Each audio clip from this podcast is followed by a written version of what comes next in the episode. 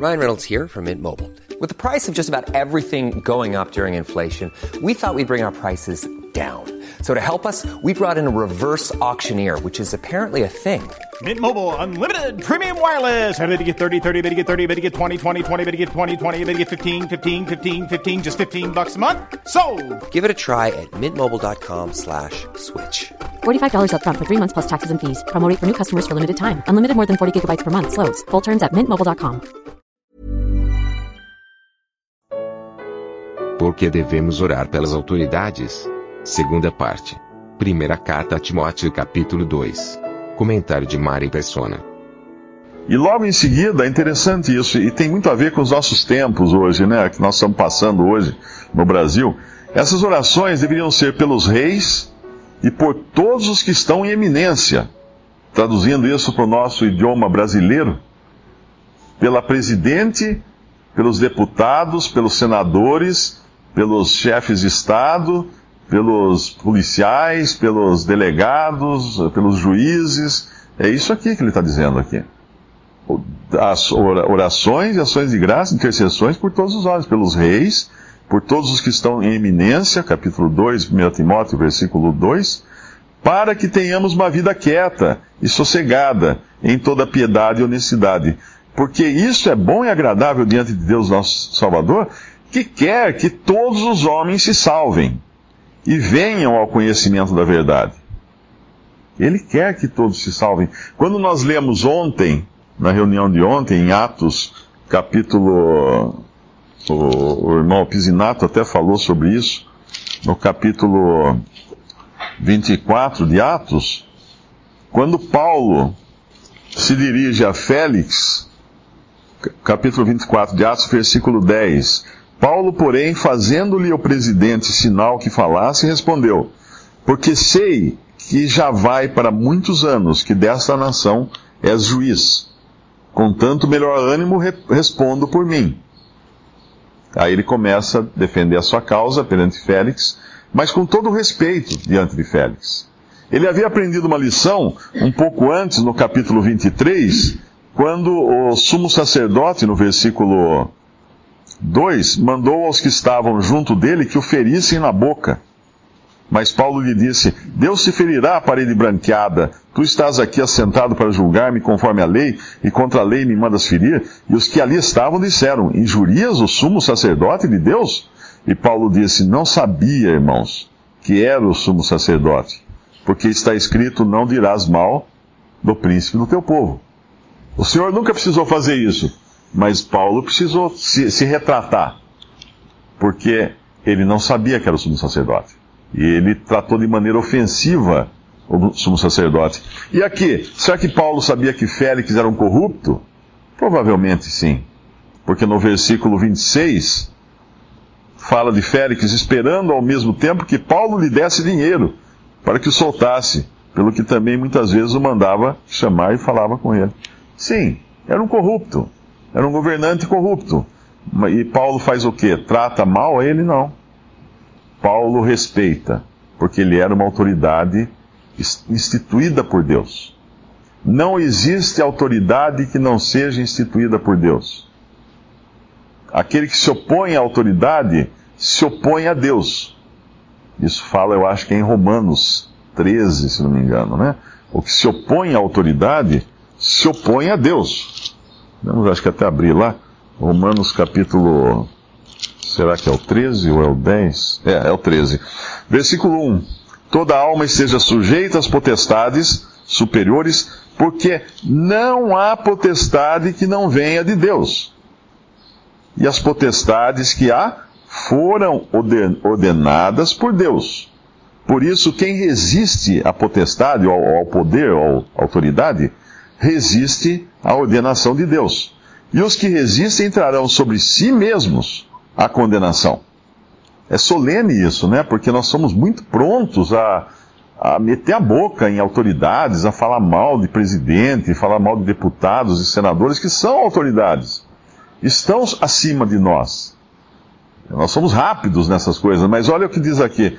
Quem resiste à autoridade, à potestade, resiste à ordenação de Deus, e os que resistem trarão sobre si mesmos condenação. É, é, é apontar arma para o peito. quando nós falamos mal de uma autoridade?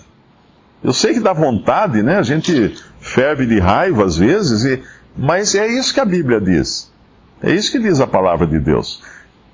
E o coração de Deus, agora Paulo expressa aqui, é aquele coração que demonstrava Davi, que foi escolhido por ter um coração, segundo os pensamentos de Deus, de ter cuidado para com as ovelhas, de, de não, não considerar pouca coisa as ovelhas. Obviamente, os incrédulos não são ovelhas de Cristo, né? Mas, mas qual o desejo do Senhor?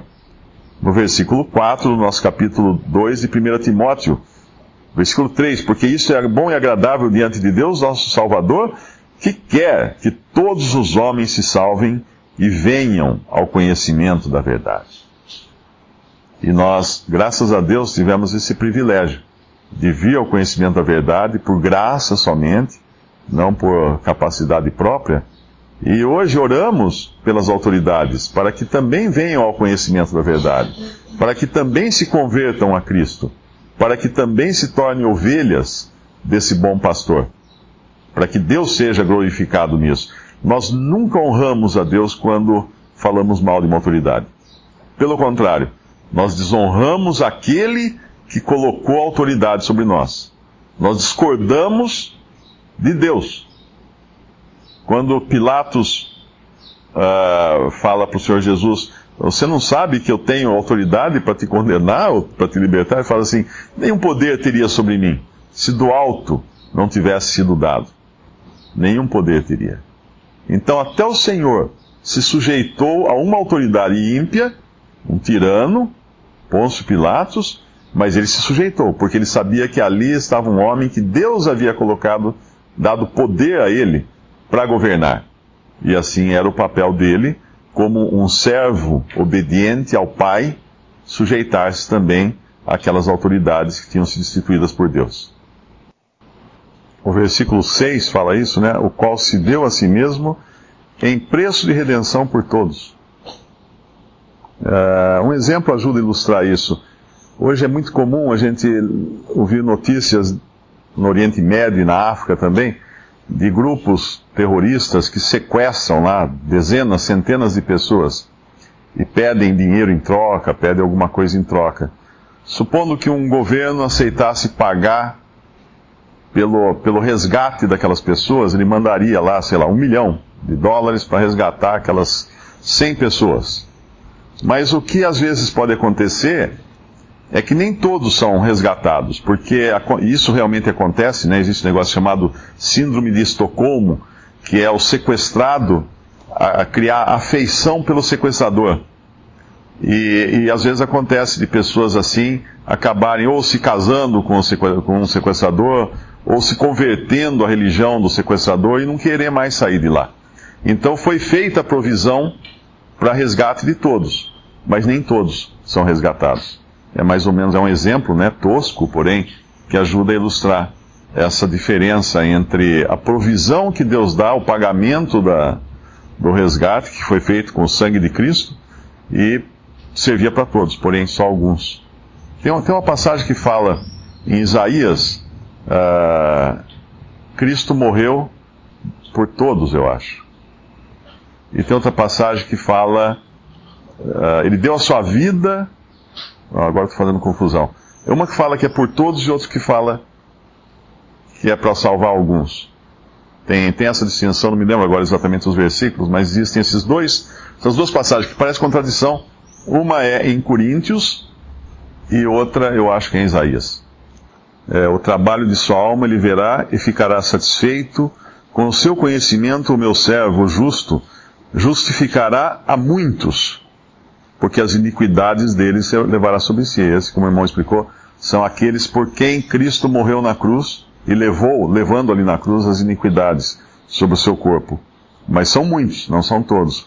Agora tem uma em 1 Coríntios também, uh, que fala que ele se deu. É, no, é, 2 Coríntios, capítulo 5, versículo 15. Versículo 14. Porque o amor de Cristo nos constrange, julgando nós assim, que se um morreu por todos, logo todos morreram. Eu, eu creio que aqui é no sentido da, do fim dado à raça adâmica. E no versículo 15: E ele morreu por todos. Então o sacrifício dele realmente provê o suficiente para salvar todos. Mas apenas alguns são justificados pela fé nele. Alguns ou muitos, né? Que é, não é alguns, mas muitos que fala lá em, em Isaías 53.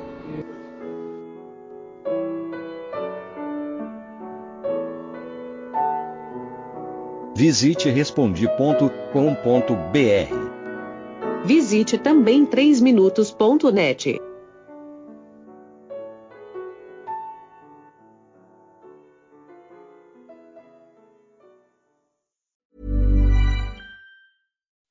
When you make decisions for your company, you look for the no-brainers. If you have a lot of mailing to do, stamps.com is the ultimate no-brainer. Use the stamps.com mobile app to mail everything you need to keep your business running with up to 89% off USPS and UPS. Make the same no-brainer decision as over 1 million other businesses with stamps.com. Use code PROGRAM for a special offer. That's stamps.com, code PROGRAM.